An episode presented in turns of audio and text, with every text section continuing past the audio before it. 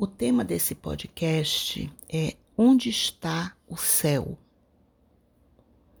Na realidade, uma das grandes dúvidas que permeiam a humanidade é sobre o que acontece depois da morte.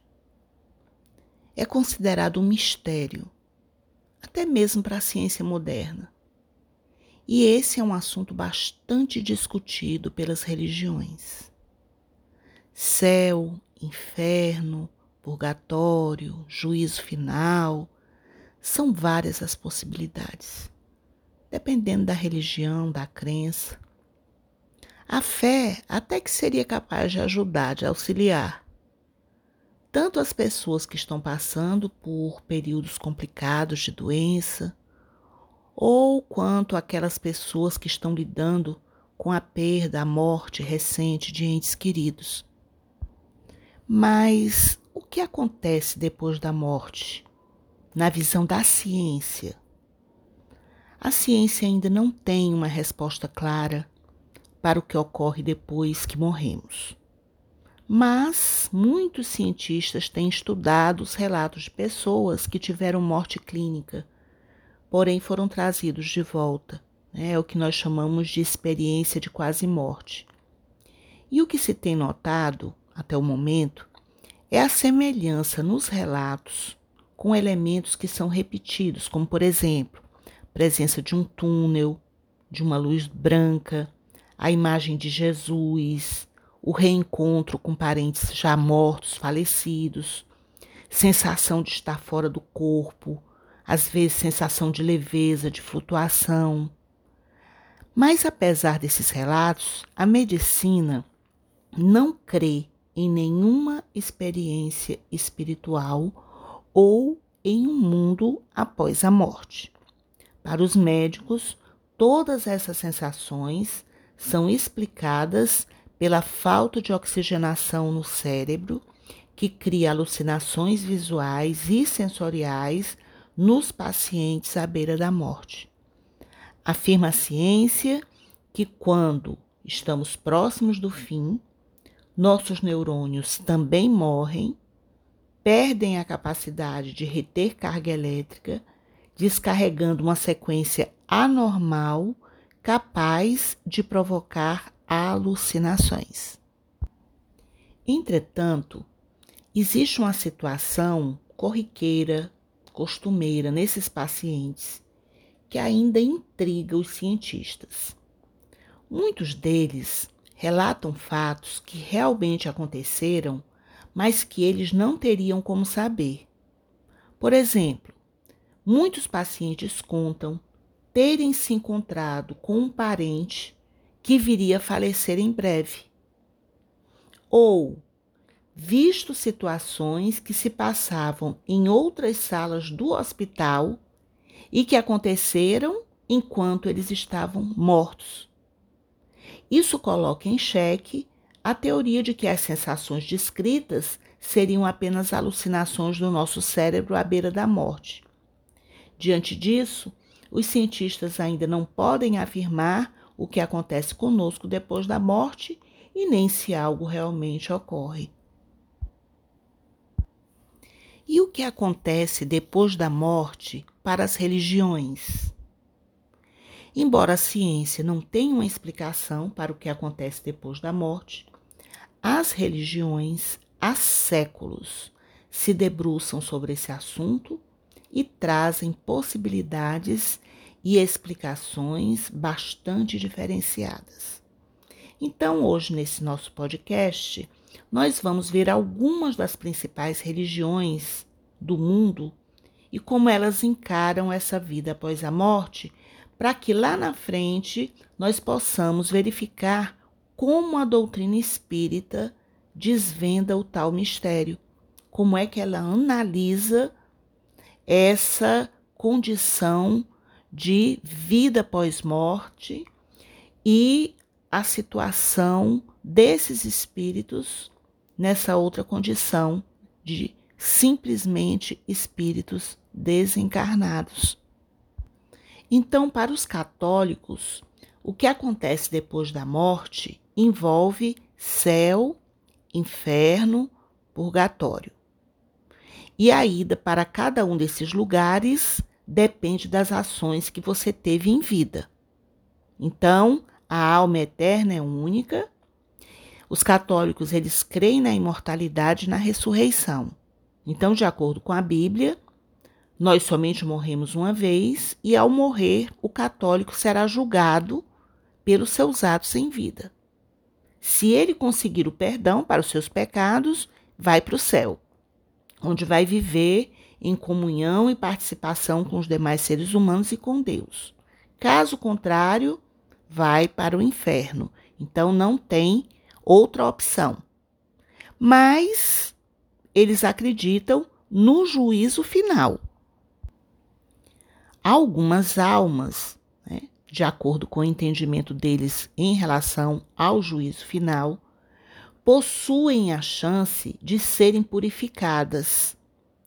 Por isso, elas passam o tempo no que eles passaram a chamar de purgatório, que foi uma criação já bem mais bem posterior aos conceitos de céu e inferno, que não é exatamente um lugar, segundo eles, mas é uma experiência pessoal.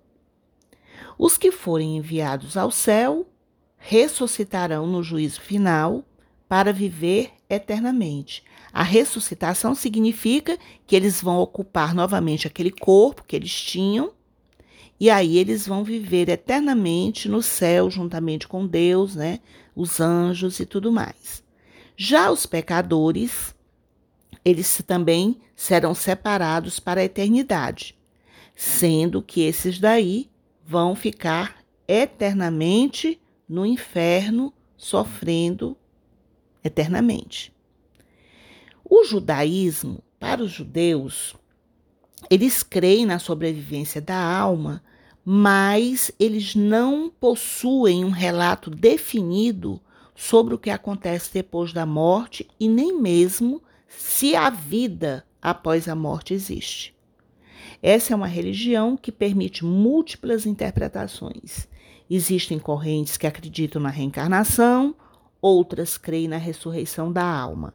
A reencarnação seria uma volta da alma para um novo corpo, e a ressurreição é o retorno da alma àquele corpo original que já foi decomposto. Já os evangélicos, assim como os católicos, acreditam no juízo final. Nesse dia, todas as almas serão julgadas e Deus decidirá quem poderá ir para o céu e para o inferno. A diferença em relação ao catolicismo é que para os evangélicos, depois da morte, a alma inicia uma grande viagem e a ressurreição apenas acontecerá no dia em que Jesus voltar à terra, o que os evangélicos chamam de ressurreição dos justos. Então, nessa fase, os que foram condenados terão uma nova chance de ressurreição. Já os que morreram sem Cristo no coração receberão um corpo especial, onde poderão passar a eternidade no lago de enxofre e fogo. Muitos evangélicos creem que após a morte nossas almas ficam adormecidas, aguardando pelo juízo final. Os adventistas do sétimo dia acreditam que os mortos dormem até o momento da ressurreição. Nela, quem cumpriu adequadamente seu papel na terra receberá a graça da vida eterna e os demais simplesmente desaparecerão. Para os budistas, após a morte, o espírito volta em outros corpos, subindo ou descendo na escala dos seres vivos. Ou seja, dependendo da sua própria conduta em vida, você poderá reencarnar como ser humano ou como um animal. Esse ciclo de morte e renascimento se mantém até que o espírito consiga se libertar do karma.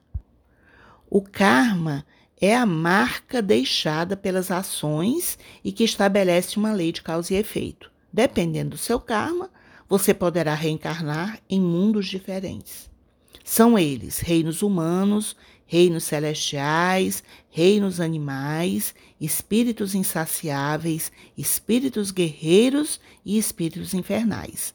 O livro tibetano da morte nos explica que existem 49 etapas ou dias que se sucedem após a morte, e que nesse período os monges oram para que o falecido atinja a terra pura, um lugar de paz, sabedoria, tranquilidade, ou para que ele renasça em um nível superior.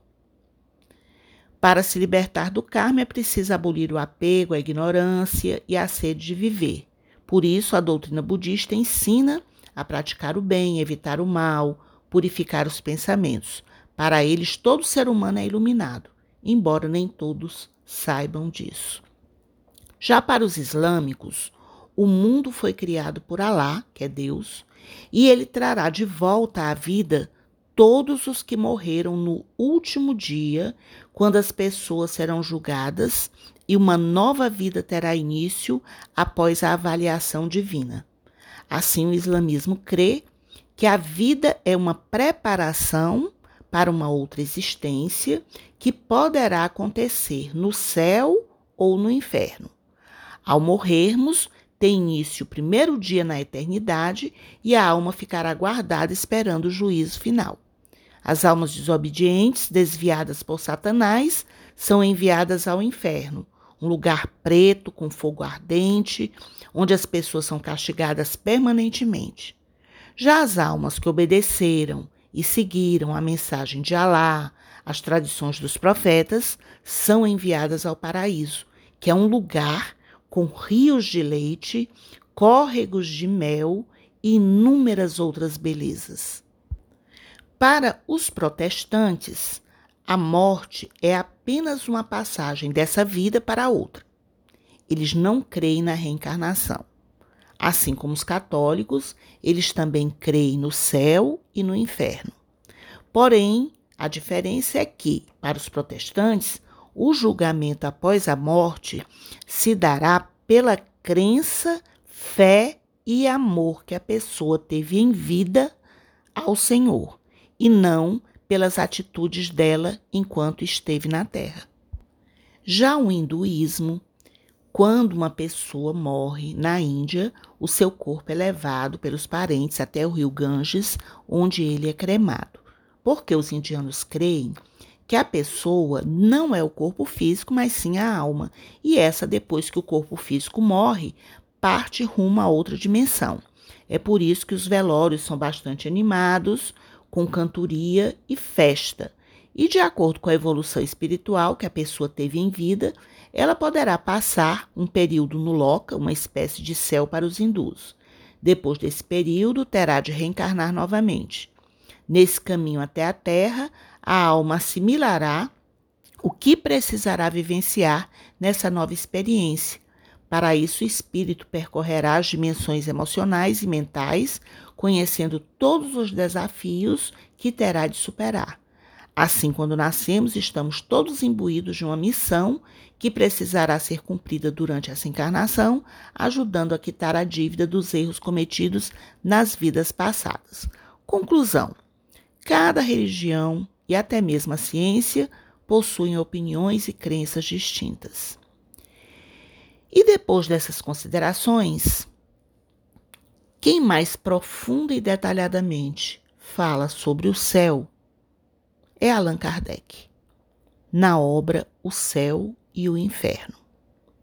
E para nós começarmos a falar sobre o céu nessa visão espírita, nós vamos começar aqui falando de uma consideração a respeito desta obra feita pelo filósofo e escritor espírita J. Herculano Pires. Na introdução a essa obra, ele fala o seguinte no que tange a essa análise, a esse trabalho, a esse ensaio, esse estudo feito por Allan Kardec, o céu e o inferno. E ele diz que Kardec nos dá nessas suas páginas o balanço da evolução moral e espiritual da humanidade terrena até os nossos dias. Mas, ao mesmo tempo, estabelece as coordenadas da evolução futura. Ou seja, nós vamos ver Kardec, quando trata do céu, ele trata do processo evolutivo do ser humano. Porque aqui nós não vamos ter aquele céu das religiões, das demais religiões, um lugar de beatitude, de adoração, aonde corre rio de mel, ou aonde você fica em contemplação a Deus, é, é, em oração, em êxtase. Então, nós vamos, o Herculano Pires já está dizendo aqui, né, que Kardec nos dá nas suas páginas do Céu e Inferno o balanço da evolução moral e espiritual da humanidade terrena até os nossos dias. Mas, ao mesmo tempo, ele estabelece as coordenadas da evolução futura. As penas e recompensas de após-morte saem do plano obscuro das superstições e do misticismo dogmático para a luz viva da análise racional e da pesquisa científica. É evidente que essa pesquisa não pode seguir o método das ciências de mensuração, ou seja, medir, calcular, pesar, verificar, conferir. Por quê? Porque o seu objeto não é material, mas segue rigorosamente as exigências do espírito científico moderno e contemporâneo.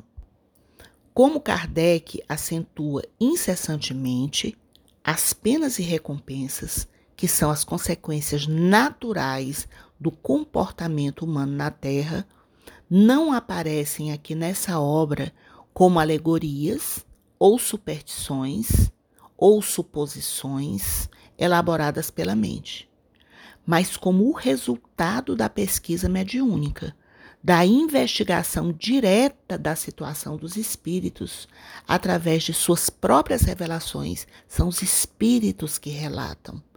E essas revelações, elas não são gratuitas, nem colhidas ao acaso, mas elas são provocadas pelo experimentador através de anos de trabalho árduo e paciente, que é o Allan Kardec.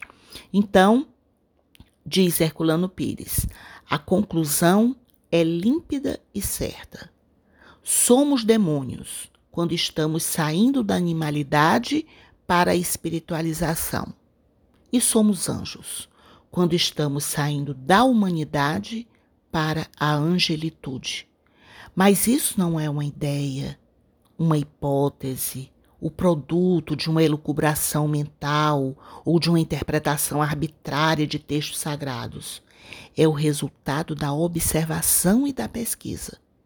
Milhares de criaturas espirituais observadas, interrogadas, submetidas à experiência mediúnica, forneceram os tipos psicológicos e morais da escala espírita, numa verdadeira classificação psíquica aplicável não só aos espíritos, mas também à tipologia humana.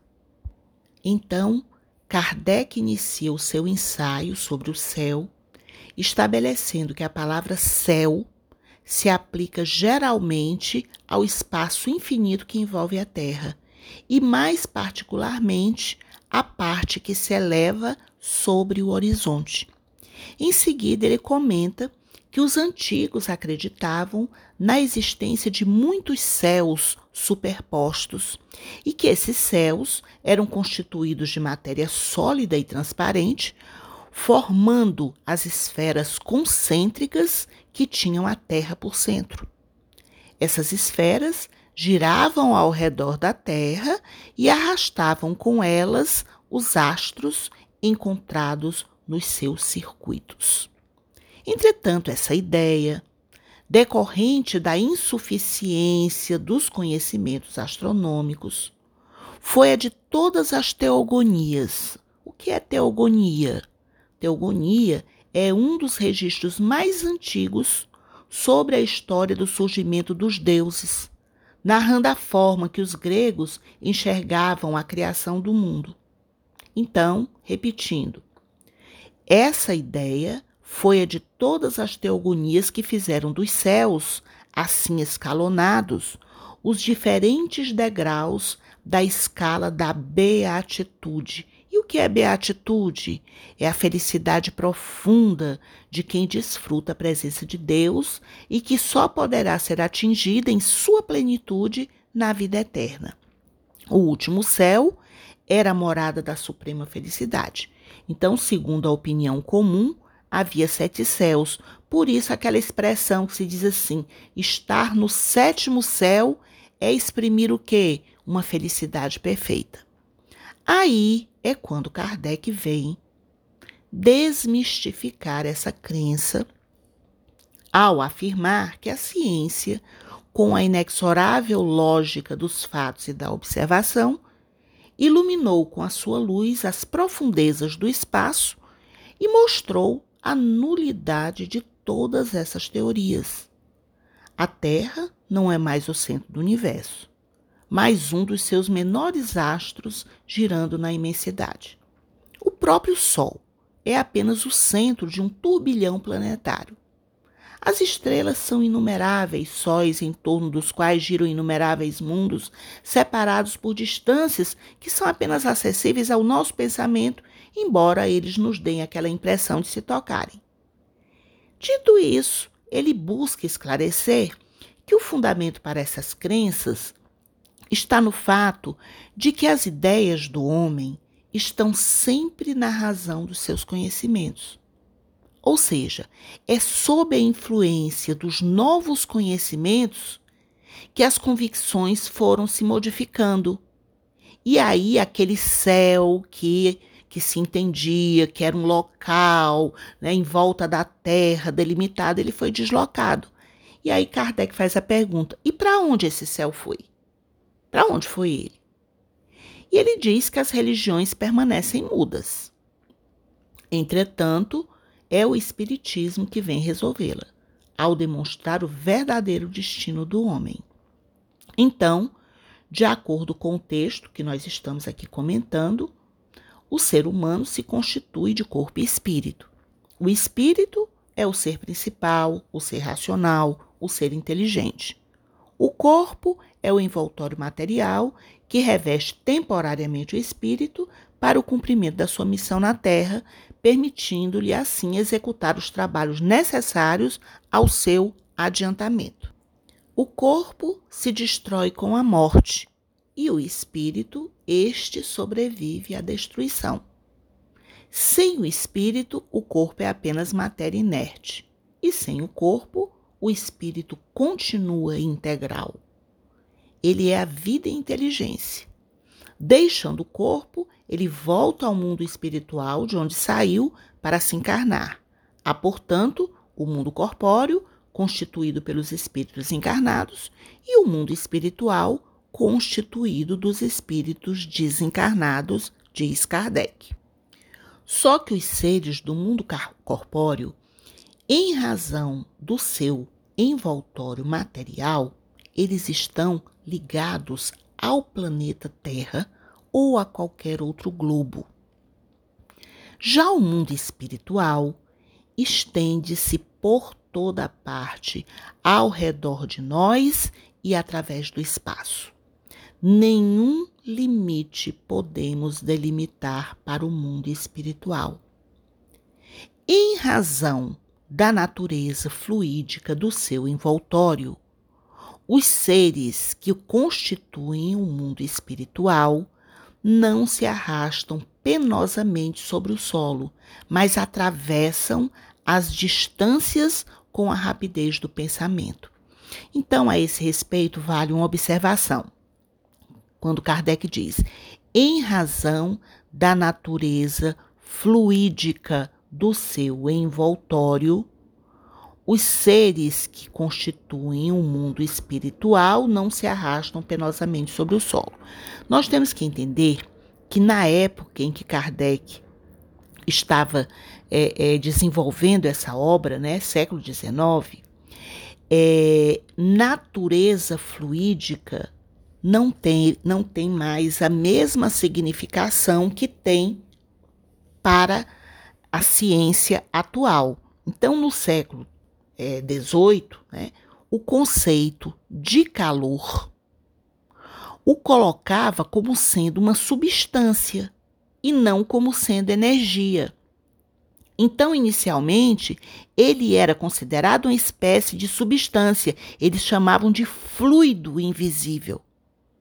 Então, nós temos que entender que quando ele está falando em natureza fluídica, nos termos da ciência do século XVIII e XIX, ele está dizendo, na realidade, de acordo com a ciência atual, é que a natureza é uma natureza energética. Então, os espíritos, eles têm natureza energética. Por isso que ele diz: em razão da sua natureza fluídica, leia-se energética, do seu envoltório, eles não se arrastam sobre o solo, mas eles atravessam, porque eles são energia, atravessam as distâncias com a rapidez do pensamento. Então, a morte do corpo é a ruptura dos laços que, que os retinham presos ao mundo material. Outro aspecto de grande relevância que trazem os espíritos nessa obra é que os espíritos são criados simples e ignorantes. Ignorantes no sentido de ignorar, desconhecer. Mas eles dispõem, eles têm uma propensão inata para todas as aquisições que se fizerem necessárias ao seu progresso intelectual e moral então, é pelo progresso que eles adquirem novos conhecimentos, novas aptidões, novas percepções, novas possibilidades de prazer que são desconhecidas dos espíritos inferiores. Então, os espíritos, à medida que evoluem, eles veem, ouvem, sentem, compreendem aquilo que espíritos mais atrasados não podem ver, nem ouvir, nem sentir e nem compreender. Daí a felicidade está na razão do progresso realizado. Dessa maneira, diz Kardec, de dois espíritos, um pode não ser tão feliz como o outro, unicamente porque ele não é tão avançado intelectual e moralmente como ele. E sem haver para isso necessidade de que cada um se encontre numa região diferente. Um está lá no céu, outro está lá no inferno. Não. Embora eles estando lado a lado, um pode se encontrar nas trevas, enquanto que para o outro é re, tudo é resplandecente ao seu redor. Então a felicidade dos espíritos Sendo inerente às suas próprias qualidades, eles a gozam por toda parte onde quer que se encontrem, na face da terra, entre os encarnados ou no espaço. O mundo espiritual está repleto de esplendores, harmonias, sensações que os espíritos inferiores, ainda sujeitos às influências da matéria, não podem sequer entrever, pois são acessíveis apenas aos espíritos depurados. Daí, explica Kardec que para que o espírito alcance essa condição né, de depuração, de evolução moral e intelectual, uma só existência corpórea é evidentemente insuficiente para que o espírito possa adquirir tudo o que lhe falta no campo do bem, e se desfazer de tudo o que possui de mal. Eis porque Deus, que é soberanamente justo e bom, concede ao espírito tantas existências quantas forem necessárias para que ele atinja o seu objetivo. Qual é o objetivo? É a perfeição. Então, em cada nova existência, o espírito se apresenta com o que adquiriu nas precedentes, em aptidões, em conhecimentos intuitivos, em inteligência, em moralidade. Cada existência é um passo dado no caminho do progresso. Daí, prossegue Kardec no seu estudo, dizendo que no intervalo das existências corpóreas, o espírito volta por tempo mais ou menos longo ao mundo espiritual, onde ele vai ser feliz ou infeliz, segundo o bem ou mal que ele tenha praticado. O estado espiritual é a situação normal do espírito, pois esse deve ser o seu estado definitivo, e porque o corpo espiritual nunca morre. O estado corpóreo é apenas transitório, passageiro. E é sobretudo no estado espiritual que ele recolhe os frutos do progresso realizado durante a sua encarnação.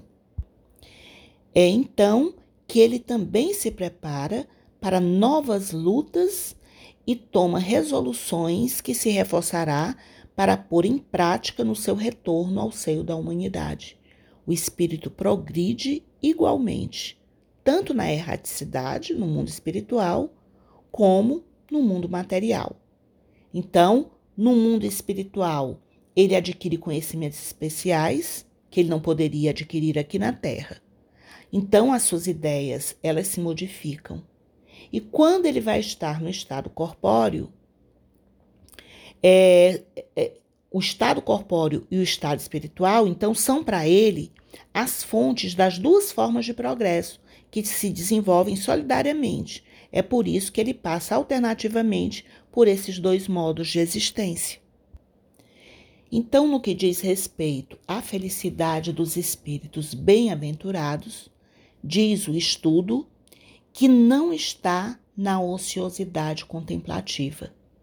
E, e aí vem um esclarecimento de grande beleza e profundidade. É quando Kardec diz que a suprema felicidade consiste em desfrutar todos os esplendores da criação que nenhuma linguagem humana poderia exprimir, que a mais fecunda imaginação não poderia conceber. E acrescenta que consiste ainda no conhecimento e na compreensão de todas as coisas, na ausência de qualquer sofrimento físico e moral, na satisfação íntima, na serenidade do espírito que nada altera, no amor que une a todos os seres e, portanto, na ausência de todo aborrecimento proveniente da relação com os maus e, acima de tudo, na visão de Deus e na compreensão dos seus mistérios revelados aos mais dignos. Mas ela está também no exercício das funções que felicitam o espírito encarnado.